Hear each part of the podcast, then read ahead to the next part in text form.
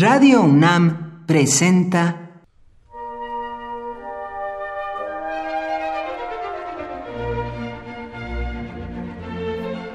Cuaderno de los Espíritus y de las Pinturas por Otto Cázares.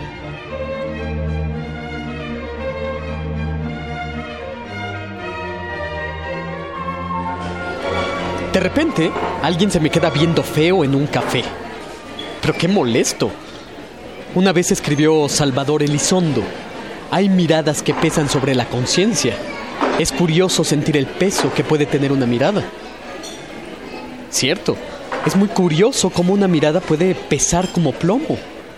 Como la mirada incómoda que me arrojan al otro lado del café. O como la mirada de Medusa que nos arrojaba una aberrante maestra de inglés en mi primaria. En la mirada de esa maestra se condensaba de manera inusual toda la frustración del mundo y la abominación que sentía por la alegría de los niños. Hay una especie de relación verdugo-víctima en una mala mirada. El que mira con saña quiere someter al otro, victimizarlo condicionando su comportamiento. El verdugo quiere ejercer control, como cuando en el cine se le arrojan rápidas miradas con acentuado movimiento de cabeza al de la fila de atrás para que guarde silencio. En las relaciones celotípicas, el entrecruzamiento de miradas se vuelve sumamente interesante y neurótico. El que ve es descubierto, es visto viendo.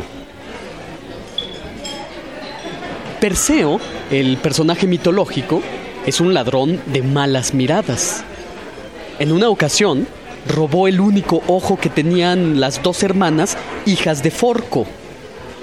Las dos se valían del mismo globo ocular y se lo turnaban para poder ver.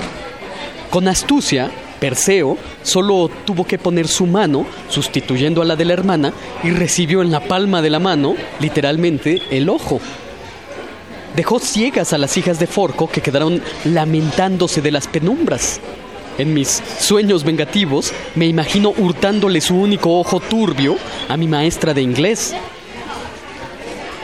En su aventura más célebre, Perseo se introduce a la mansión de la Gorgona.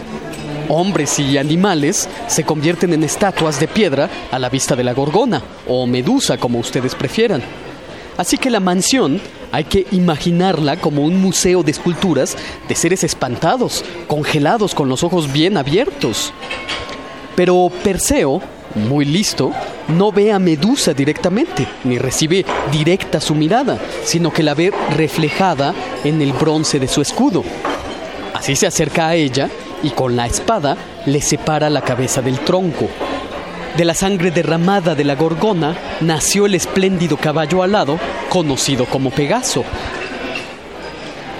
Una mirada emponzoñada se derrama sobre el piso como un charco de sangre. La mirada pesada como el plomo de la gorgona se metamorfosea en ágil vuelo con la aparición de Pegaso.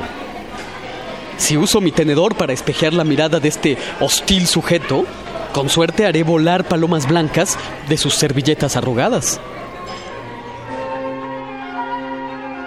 Por hoy, Otto Cázares cierra el cuaderno de los espíritus y de las pinturas.